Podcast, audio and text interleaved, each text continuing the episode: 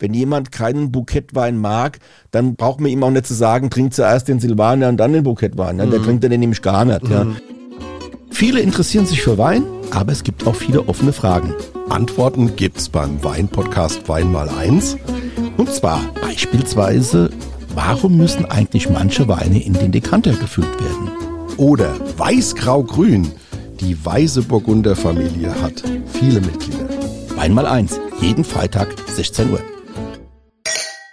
Hörerfolge Wein mal eins Teil 2. René, schön, dass du wieder da bist. Ja, äh, du auch. Heute haben wir ganz schön was im Programm. Ja. Wenn ich schon mal spoilern darf. Darfst du, darfst du gerne. Und da würde ich sagen, gehen wir gleich Medias in Res und fangen wir mit der ersten Hörerfrage an. Und das ist ganz interessant. Zwei Väter, ein Gedanke. Der Peter Veit aus Mainz hat uns diese Frage geschickt und auch der Andreas Einbuck, von dem hatten wir schon mal eine Frage auch im ersten Teil, aus Röder Mark Urberach, wenn ihr euch erinnert. Mhm. Und zwar haben die beiden gefragt, unabhängig voneinander, welche Weine oder Rebsorten passen am sinnvollsten zusammen oder ergänzen sich gut?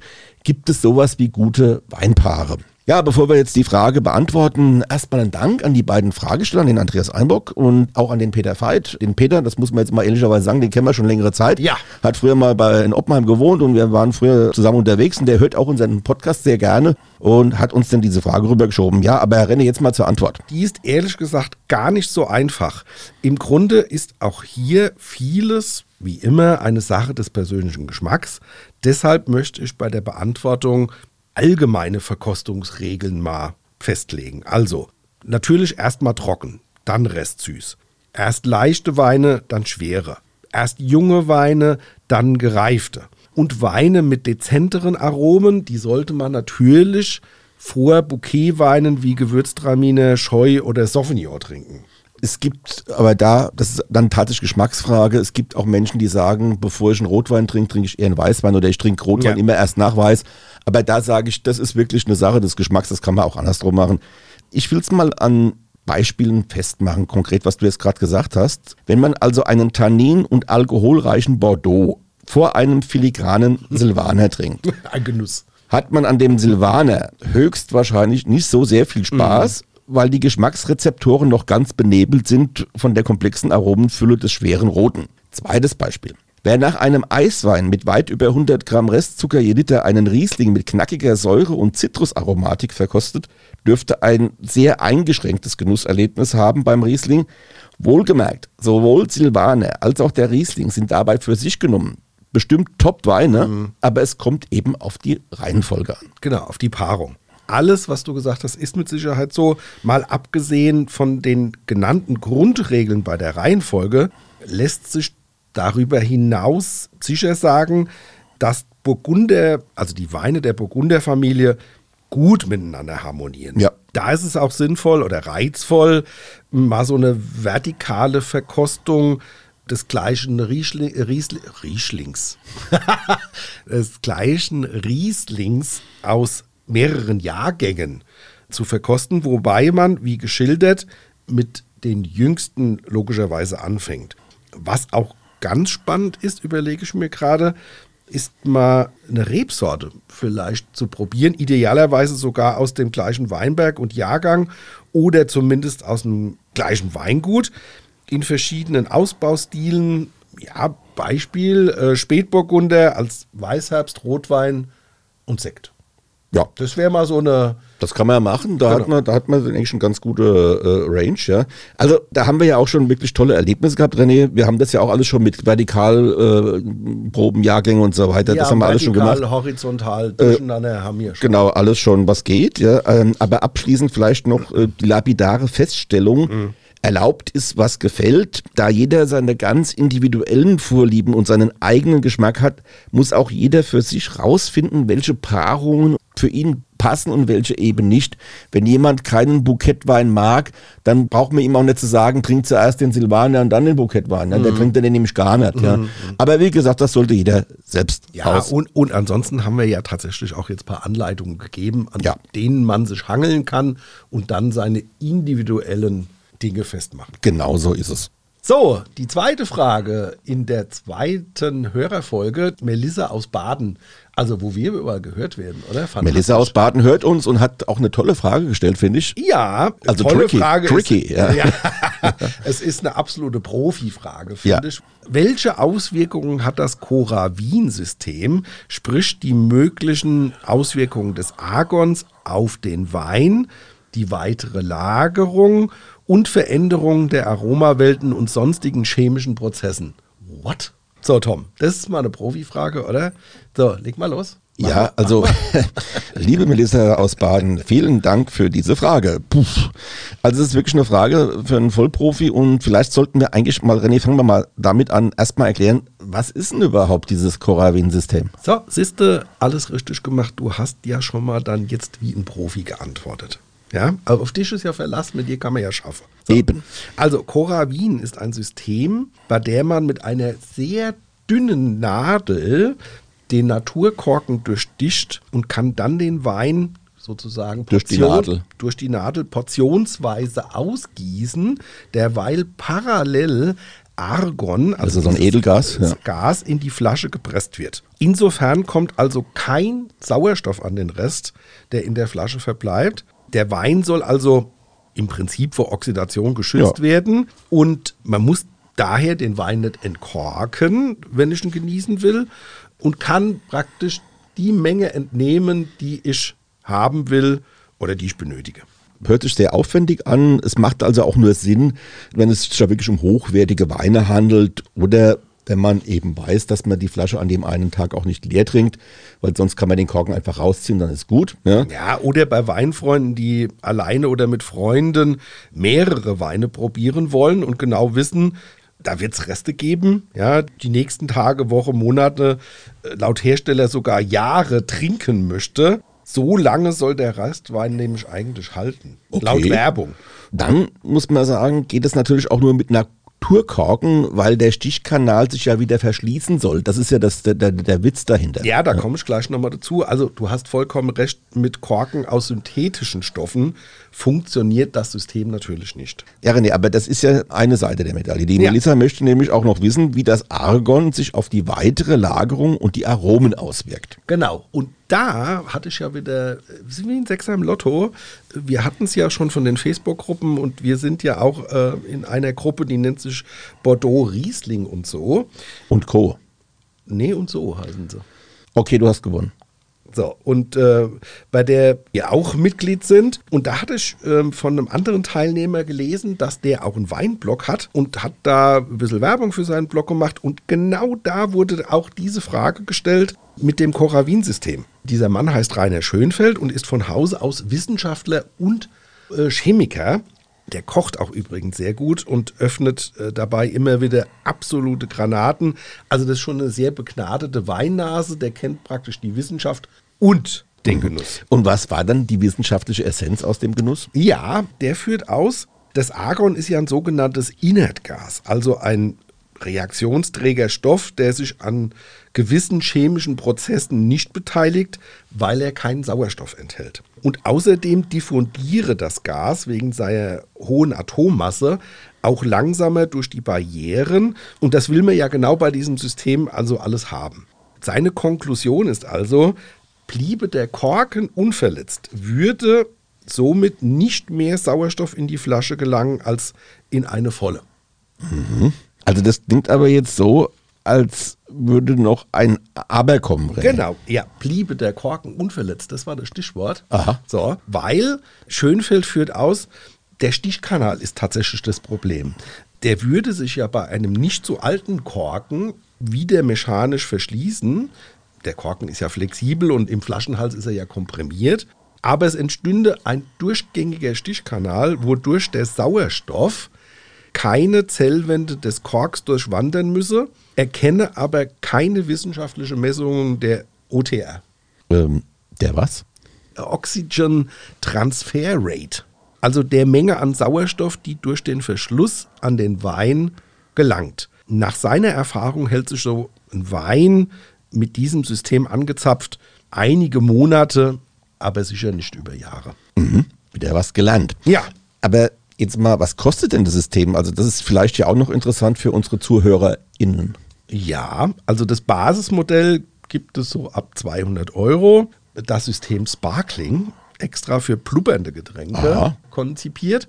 Runde 450. Da muss man aber dann noch beachten, man braucht natürlich auch wieder diese Patronen fürs Argon. Man braucht sicherlich auch mal eine neue Nadel, weil die sind so filigran. Da wird sicherlich auch mal was verbiegen oder sowas. Also mein Fazit ist, lohnt sich, glaube ich, wirklich nur für den ambitionierten Weinfreund, der schon einen gewissen Bestand hat. Oder was ich mir so überlegt habe, das könnte auch sowas für eine gehobene Gastronomie sein. Da könnte man dann vielleicht auch mal wertige Weine glasweise ausschenken.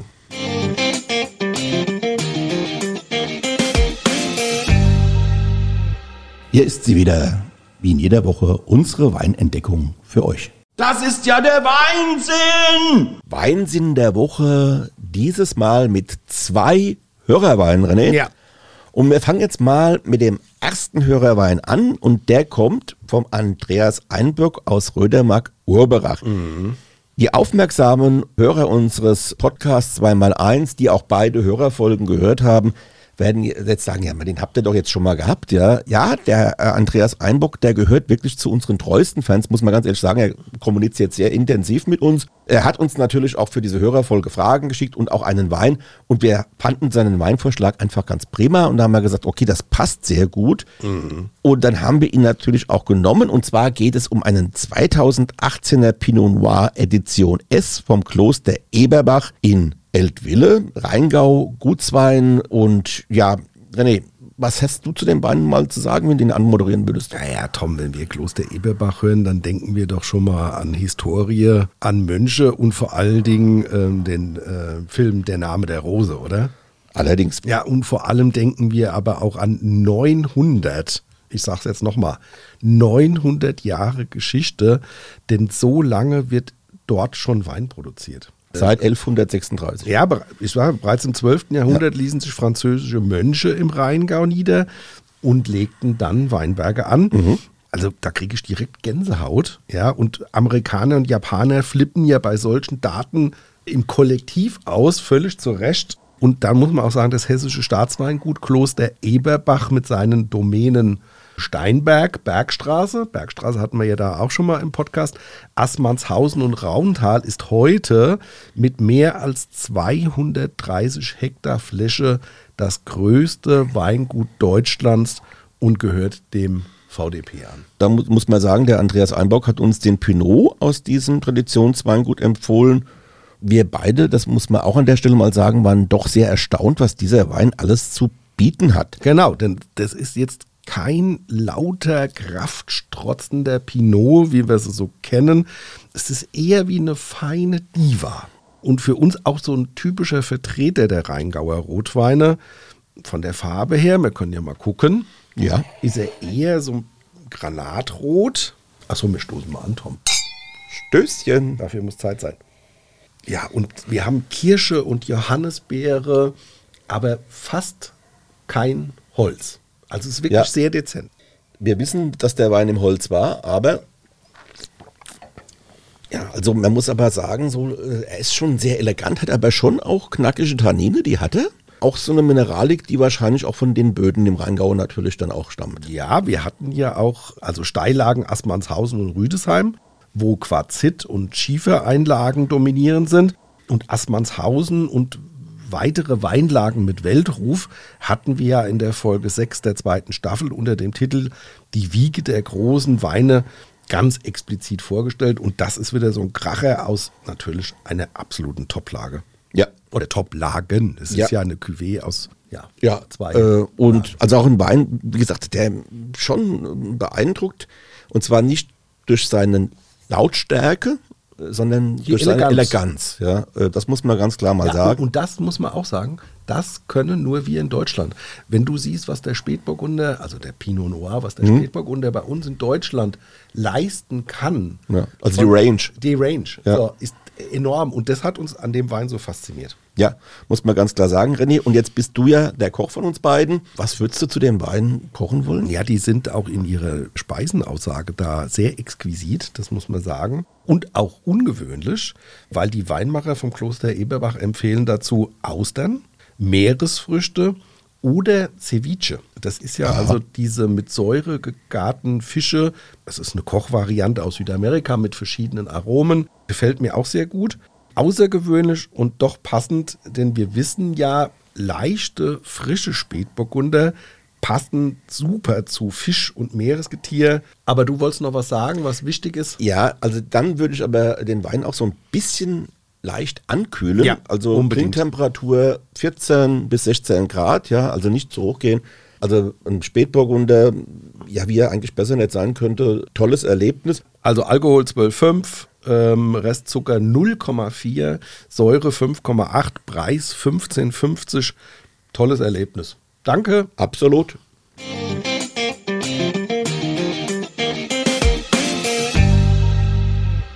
Ja, René, wir haben natürlich noch eine Frage hier liegen auf dem Tisch und zwar ist die gestellt von der Laura Umstetter-Möller und die fragt, welche Toastungsgrade gibt es beim Barrique? Oh, ja. Ja, und da sage ich, blicken wir doch erst noch mal ganz kurz zurück auf die zweite Folge der zweiten Staffel. Da ging es nämlich um das Thema Barrique. Unter diesem Begriff fasst man Holzfässer mit einem Fassungsvermögen zwischen 225 und 300 Litern zusammen. Meist sind die aus Eichenholz, es werden aber auch andere Holzarten wie etwa Akazie oder Kastanie verwendet. Eiche ist aber die Regel, muss man sagen. Das stimmt. Aber was ist nun das Toasting, nachdem die Laura gefragt hat? Ja, ganz einfach. Also die Dauben, also die zugeschnittenen Längshölzer, aus denen das Fass dann besteht und zusammengefügt wird, werden beim Bau kreisrund erstmal aufgestellt, quasi schon in Fassform. Innen werden sie dann über dem offenen Eichenholzfeuer angeröstet. Es werden aber auch dazu diesem Rösten auch Gasbrenner und seit einiger Zeit auch Infrarot Ah, neuerdings okay. verwendet. Ja, das kennen wir ja von äh, Weißwein. Genau, Weißwein, für Weißwein ist das meistens ge- ge- gemacht. Und dieses Anrösten eben nennt man Toasten. Und das passiert so bei bis zu 200 Grad Celsius und äh, dauert das Toasten zwischen 10 und 20 Minuten. Okay. Je nachdem, wie stark man das haben will. Und eben auch bei Spirituosenfässern, also es gibt ja Whiskyfässer, Cognacfässer Ja. und so weiter, da geht's auch schon mal 30 Minuten und teilweise auch länger. Ja, der Alkohol kann halt mehr äh, Röstaromen Genau. gebrauchen. ne? Und das Holz wird dabei so zwischen 2 und 4 Millimetern tief behandelt, also das dringt dann so weit in das Holz ein. Je nach Toastungsgrad geben die fertigen Barrikfässer Aromastoffe an den darin reifenden oder lagernden Wein eben ab. Ja, und als Faustformel kann man mal sagen, je dezenter der Anröstungsgrad, desto mehr Inhaltsstoffe werden aus dem Eichenholz in den Wein überführt. Mm, Diese Weine haben dann Holztöne, Vanille, bisschen Röstaromen, also erinnert einem vielleicht auch so ein bisschen an, bei den stärker getoasteten Fässern ist es da einfacher, äh, Karamell, Kaffee, Kakao, ähm, das geht sogar bis zu, du erinnerst dich, wir hatten ja da mal einen Spätburgunder mit so Rauch- und äh, Räucherspecknoten. absolut. Ja, also wo man richtig denkt, äh, Wie kommt das in den Wein rein? hi- hing Ja. da ein Schinken mit drin oder Ja, ja, ja. Also letztlich, René, entscheidet der Winzer, wohin die Reise geht und welchen Barrique-Stil er eben haben möchte. Im Grundsatz, und jetzt kommen wir zum Kern der Frage, unterscheidet man eigentlich drei Stufen. Leicht, im französischen Faible, im englischen Light, ne? Mittel, Moyen oder Medium, stark, Forte oder Heavy. Pforte, wäre ich jetzt nie drauf gekommen, dass, Ja. die, dass die ne? Ja, aber nach Hersteller- und Kundenwunsch gibt es natürlich da auch Zwischenstufe wie Medium Heavy oder Medium Light. Und es werden nicht nur Barriques getoastet, sondern heutzutage auch große Holzfässer. Aha. Also Stück oder Doppelstück. Wir hatten es ja in der ersten Hörerfolge, äh, da ging es ja um Fuder und äh, Genau. um das Hohlmaß praktisch. Aber darin werden vor allem Rotweine ausgebaut und eingelagert, aber auch weiße Sorten. Wobei sich, finden wir auch, so Chardonnay, Weiß und Grauburgunder besonders gute für eignen. Ja, und jetzt noch ein Fun Fact, René.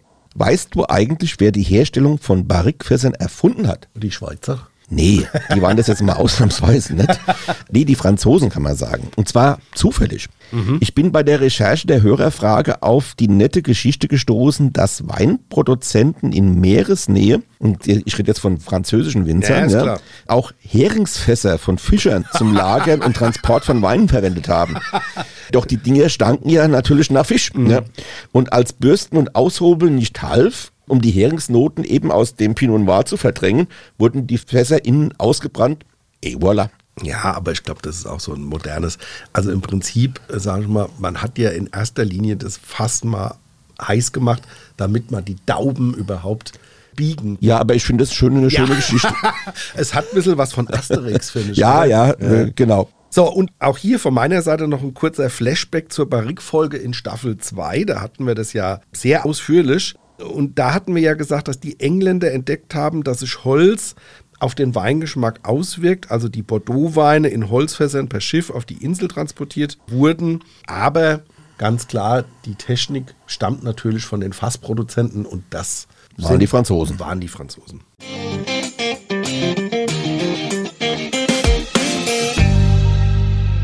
Hier ist sie wieder, wie in jeder Woche, unsere Weinentdeckung für euch. Das ist ja der Weinsinn! Wir haben heute zwei Weinsinn in einer Folge und der zweite Wein im Weinsinn ist ein 2020er Sylvaner mit Y geschrieben, mhm. mal Grauburgunder Trocken, eine Cuvée aus dem Weingut Waldecker Hof in Weinolzheim in Rheinhessen. Und dieser Vorschlag kam von Christian Möller aus Ludwigshöhe, den hatten wir schon mal in der ersten Folge mit einer Frage. Und er hat uns auch einen Weintipp abgegeben. Und wir haben bei der Vorverkostung von Weinen, haben wir diesen Wein probiert und wir fanden den richtig gut und haben wir gesagt, den wollen wir auf jeden Fall mit reinnehmen. Ja, den fanden wir nicht nur richtig gut, den fanden wir saugut und vor allen Dingen ist aber auch... Phänomenal. Ja, abartig. Genau, genau. Nein, aber äh, vor allen Dingen, äh, weil äh, der junge Mann, der da Weine macht, der ist noch nicht so lange da im Job. Ja. Und, ähm, also es ist mal wieder eine absolut typisch rein hessische Entdeckung. Ja, auch für uns. Ja, oder hast du schon mal vorher was vom Weingut Gut Waldecker Hof und der Familie Schulze in Weinholzheim gehört? Äh, Schulze ja, aber Waldecker Hof war mir schon gar kein Begriff und sowas. Und ja. äh, auch diese Kommunikation mit dem Christian Schulze, der ja. ja. da verantwortlich ist jetzt und sowas, war so nett, dass wir gesagt haben: Mensch, Wein toll, äh, ja. Typ toll. Ja, absolut. Müssen wir vorstellen. Der Waldecker Hof, äh, das hat mir der Christian Schulze verraten, war äh, so ein typischer rein hessischer Gemischtbetrieb, ist es, glaube ich, auch immer noch. Das heißt also, da gibt es nicht nur Wein, da gibt es auch Ackerfrucht und, und, und, eben landwirtschaftliche Erzeugnisse. Wie das so immer in Rheinhessen war. Genau, wie das so war. Und jetzt kommen wir zum Christian Schulze selbst. Der ist 24 Jahre alt, der junge Mann. Und 2020, 21, also noch gar nicht so lange her, ins elterliche Weingut eingestiegen, nachdem er seine Ausbildung, Renny, und jetzt kommst, ja, Achtung, also, jetzt wird er gleich ausflippen, ja. seine Ausbildung zum Techniker für Weinbau und Önologie abgeschlossen hat. Ja, sind wir wieder voll im Ziel. Wir mögen wir diese. Lieben Techniker. Genau, also deren und Weine vor allem. Ja, und da muss man sagen, da ist er dann ins elterliche Weingut eingestiegen und sein erster Jahrgang ist der 2020er, in dem auch seine eigene Linie Christian Schulze entstanden ist. Die umfasst, und da muss man mal sagen, da kommen wahrscheinlich noch ein paar andere Weine dazu, aber im Moment umfasst die nur zwei Weine. Aber die beiden Weine, muss man ehrlich sagen, haben es wirklich in sich. Ein Lagenriesling und eine Cuvée aus Silvaner und Grauburgunder. Mhm. Beide richtig gut gelungen. Beide verblüffen mit einer schlanken Eleganz, die man bei Weinen in dieser Premium-Kategorie erst einmal nicht vermutet. Mhm. Das ist so wie bei dem Pinot Noir aus dem Kloster Eberbach, ja. ja. Also wenn man sowas hört, dann denkt man sich eher so fette Wuchtbrummen ja. vor, die dann jetzt ins Glas kommen. Doch bei Christian Schulze kommt alles anders. Und ich habe es schon gesagt, richtig, richtig gut. Mhm. Das Zauberwort heißt hier Erntezeitpunkt. Mhm. Und der ist in puncto physiologische Reife der Trauben in diesem Falle wirklich perfekt getroffen. Ja, Trockenluft. Genau, Trockenluft. Oh, vielleicht sollten wir noch mal ein bisschen was dazu sagen. Also der Wein ist im Barrique und in 500 Liter Tonneau ausgebaut, nach einer Maischestandzeit von 24 Stunden, um so schon vor der Gärung die Säure so ein bisschen zu harmonisieren. Ja, und dann Spontangärung, und das hat man auch in der Nase, also die, den Sponti, mhm. den riechst du auch raus. Auf Weinbergs eigenen Hefen, langes Hefelager mit einer Batonnage, also da wurde immer zwischendrin aufgerührt. mal wieder die Hefe aufgerührt, mhm. ja. Das wiederum verleiht dieser Cuvée so eine smarte Cremigkeit. Das ja. hat man da im Mund auf jeden Fall. In der Nase, äh, René, da hast du klar spontan gesagt, so eine reife Süße. Mhm. Und auch kräuterische Noten. Ja, Dill. Und Dill, ja. Mhm, Ich fand Dill äh, ganz markant.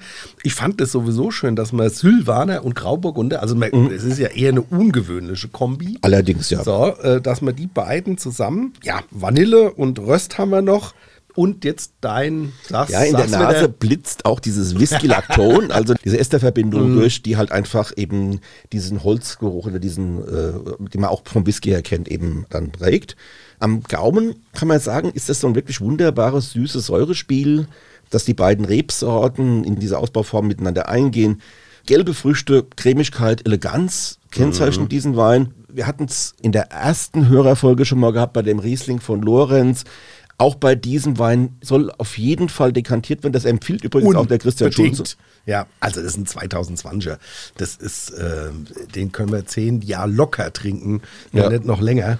Damit er jetzt aber auch schon mal auf Touren kommt, ist es gut, wenn man ihm so einen kleinen Starter gibt. Ja, also wenn er belüftet ist, ist er voll da und dann hat man richtig, richtig Spaß mit diesem Wein. Das wäre Top-Wein für Wachteln auf diesen kleinen französischen Le Puy-Linsen und so einem Rosmarinschaum. Aber spontan fällt mir auch noch ein, äh, wer Schöttballer-Fan ist, also diese schwedischen Hackbällchen. So Äh, der- da gibt's ein, ein schwedisches Möbelhaus, da gibt's die. Genau, da gibt's die auch, aber selbstgemacht schmecken sie besser. Also wenn man die in so einer Dillrahmsoße mit Preiselbeeren, Beilage muss natürlich auch dazu, aber gerade diese Dill-Assoziation, die dieser Wein auch bietet, fände ich sehr schön dazu. Dann hat man Röstaromen, die Cremigkeit und den Dill.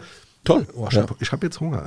Ja, aber ich sag erst noch, bevor wir jetzt gleich was essen gehen oder nachher, nach der Folge, noch die Werte zu diesem Wein. Also er hat 13 Volumenprozent Alkohol, 3,2 Gramm Restzucker, 6,6 Gramm Säure und er kostet 10 Euro und ich halte das für einen wirklich prima Preis. Es ist ein fantastischer Preis und da auch wieder jetzt kaufen, hinlegen, warten und ab und zu mal Fläschchen aufmachen, um äh, die Reifung zu beobachten. Ja, und dann vielleicht, wenn er so langsam zur Neige geht, nachkaufen. Ja.